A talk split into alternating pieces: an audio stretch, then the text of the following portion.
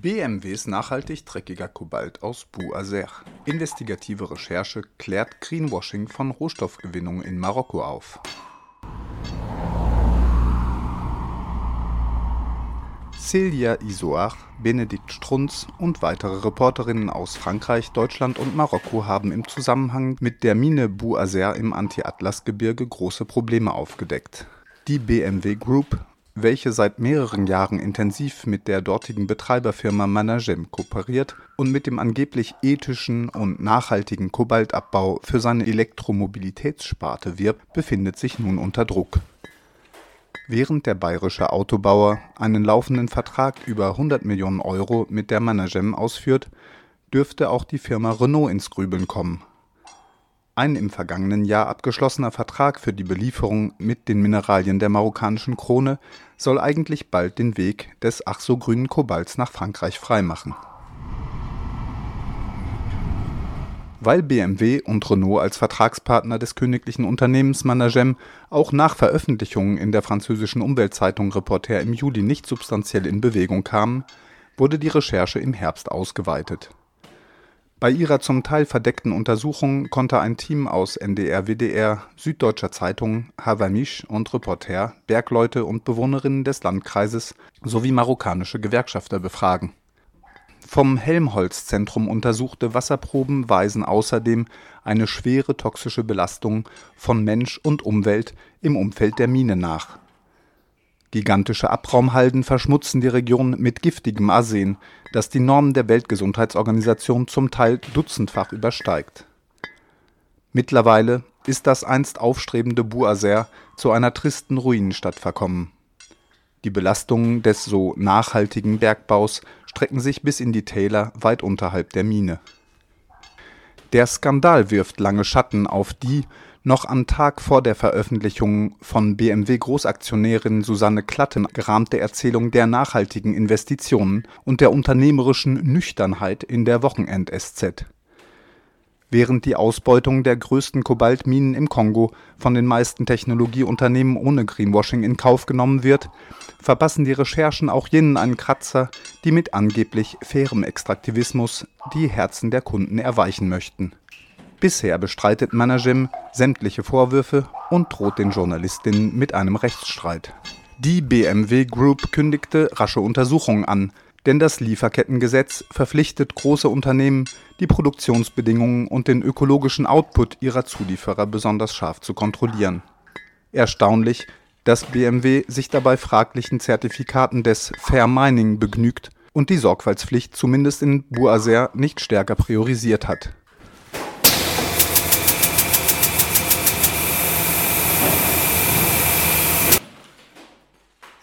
Hallo Bene Du warst an einer investigativen Recherche zum marokkanischen Kobaltbergbau für BMW und Renault beteiligt.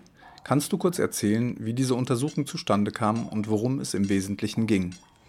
Wir sind hier in Deutschland auf die wahnsinnig gute Recherche von Celia Isoard aufmerksam geworden, die ja schon zu dieser Mine Boa sehr recherchiert hat, sehr intensiv, und haben uns dann die Frage gestellt, ähm, ob das nicht Sinn macht, sich das nochmal genauer anzuschauen und ähm, da auch nochmal stärker auf BMW zu fokussieren. Und das haben wir gemacht. Dafür sind wir eben auch nochmal hingefahren, waren dann im Team eben mit äh, französischen Medien, mit Celia, aber auch äh, mit marokkanischen Medien, NDR, WDR, SZ und haben dann wirklich systematisch nochmal Satellitenbilder angeguckt, ähm, Studien zur Rade gezogen und eben selbst auch nochmal Proben genommen, mit den Leuten da vor Ort gesprochen um einmal zu gucken, wie gravierend sind da jetzt eigentlich diese Auswirkungen für die Umwelt, aber auch die sozialen Folgen äh, dieses Kobaltabbaus, von dem wir ja in Deutschland erheblich profitieren. Guten Tag, Celia. Was für Schwierigkeiten gab es während diesem Abenteuer? Die größte Schwierigkeit bei der Untersuchung war das Klima der Zensur und die Angst der Zeugen vor Vergeltungsmaßnahmen.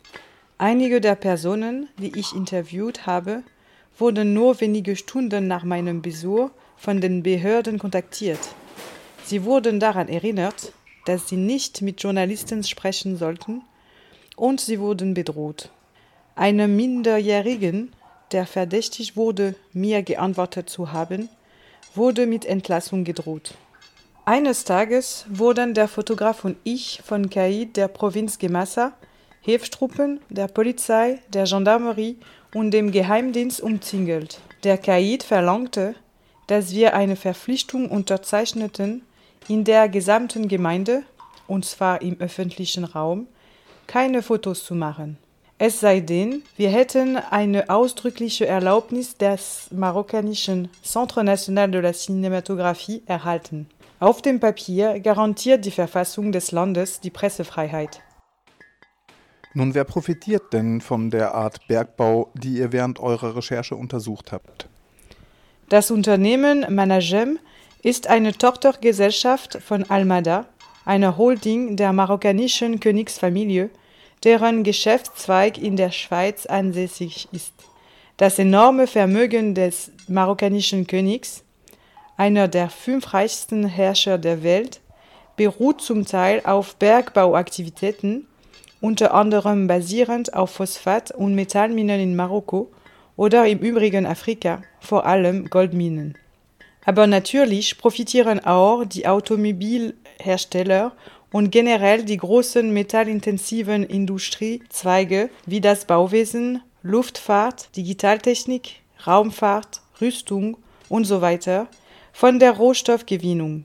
Während sie von den Ressourcen der Bergbauregionen profitieren, können sie indirekt auch von autoritären Regimen und dem von ihnen geschaffenen Klima der Zensur profitieren. Das Entscheidende dafür ist, ob sie Metalle zu günstigen Preisen anbieten können. Denn wenn die Bergleute und Anwohnerinnen Forderungen stellen könnten und diese eine Chance auf Erfolg hätten, wäre der Metallpreis in vielen Fällen viel höher.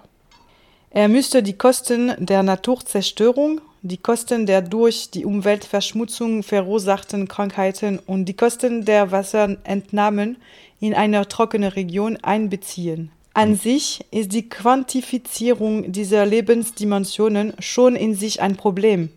Der Wert eines Territoriums oder einer Lebensweise sollte unermesslich sein.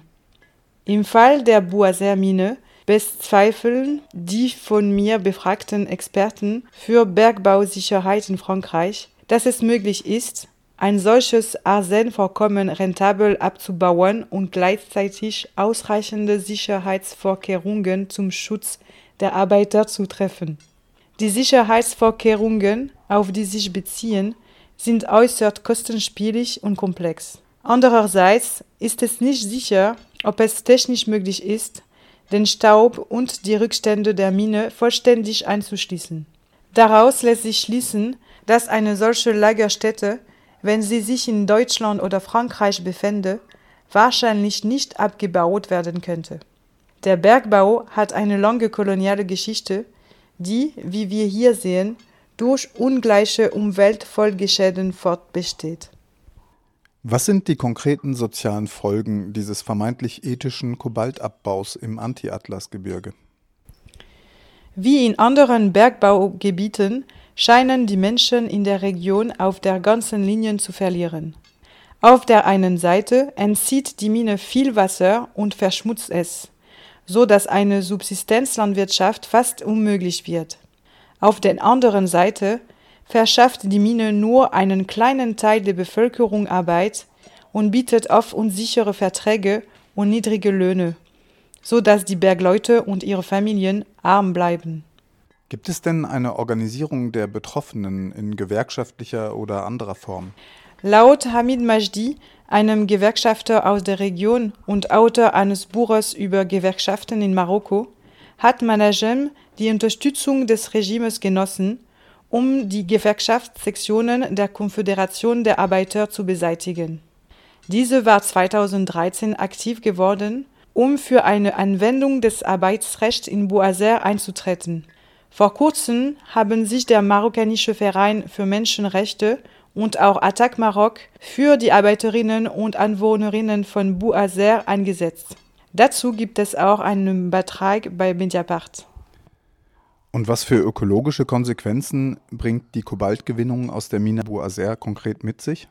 Das Bergbaugebiet leidet unter einer Boden- und Grundwasserverschmutzung, die offenbar katastrophale Auswirkungen auf die traditionelle, in den Oasen betriebene Landwirtschaft und die Gesundheit der Bevölkerung hat.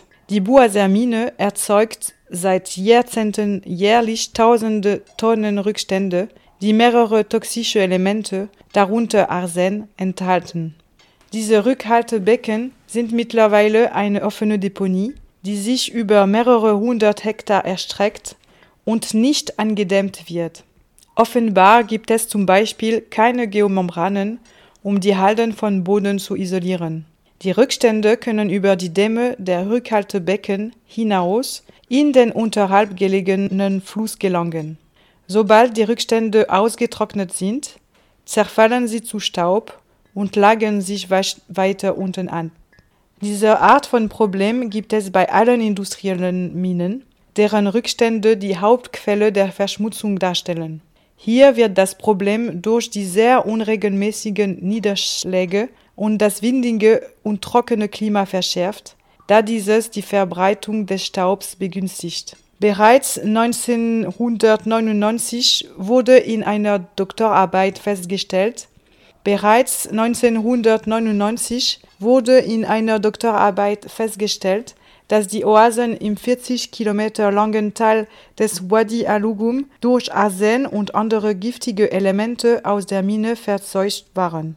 Unsere Boden- und Wasserproben scheinen darauf hinzudeuten, dass diese Verschmutzung anhält, denn in einem Brunnen, der zur Bewässerung und zum Trinken genutzt wird, wurde mehr als das 40-fache des Schwellenwerts für Arsen gefunden. In den Oberflächengewässern unmittelbar unterhalb der Mine waren es mehr als die 1800-fache Menge des zugelassenen Maximalwerts. Im Juli hast du mit dem Fotografen Benjamin Bernies eine erste Veröffentlichung gemacht. Nun gab es eine Reihe von Berichten, die auch international erschienen sind. Hast du den Eindruck, dass das Interesse an der dunklen Seite der Elektromobilität und der sogenannten erneuerbaren Energien zunimmt? Natürlich, und das scheint angesichts der Menge an Metallen, die für die elektrische Infrastruktur dieses Übergangs benötigt werden, unvermeidlich. Das trifft vor allem für elektrische Batterien und dabei in erster Linie für die besonders große Batterien, die der schwersten und luxuriösesten Autos zu. Die Gewinnung dieser Metalle führt weltweit zunehmend zu Konflikten, insbesondere um Wasser. Um den Klimawandel einzudämmen, muss Schluss sein mit Autos mit Verbrennungsmotoren.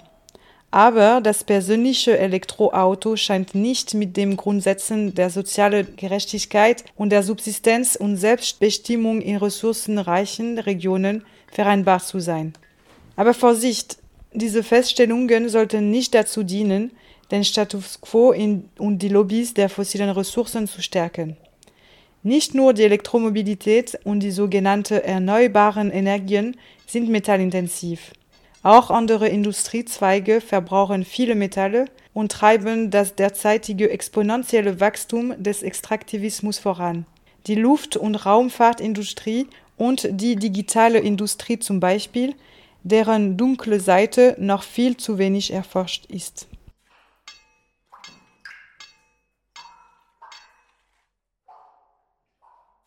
Nun hat die Firma Managem mit einem eventuellen Rechtsstreit gedroht. Bene, wie schätzt du eine mögliche juristische Auseinandersetzung ein und denkst du, es könnte auch auf anderen Ebenen Probleme geben?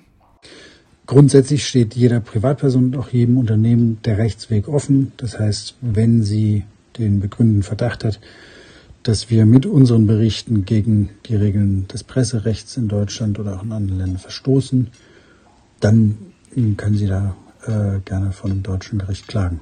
Und das gilt natürlich auch in dem Fall und da habe ich auch kein Problem mit.